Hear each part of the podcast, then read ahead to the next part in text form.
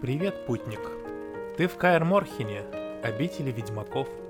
Меня зовут Григорий Князев, я музыкальный журналист, подкастер, автор телеграм-канала плейлист is a girl's best friend.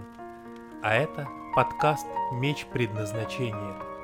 Я записываю его в преддверии выхода третьего сезона сериала «Ведьмак» на Netflix и расскажу о том, как появилась сага Анджея Сапковского, откуда она выросла и каковы были дальнейшие перипетии ее истории.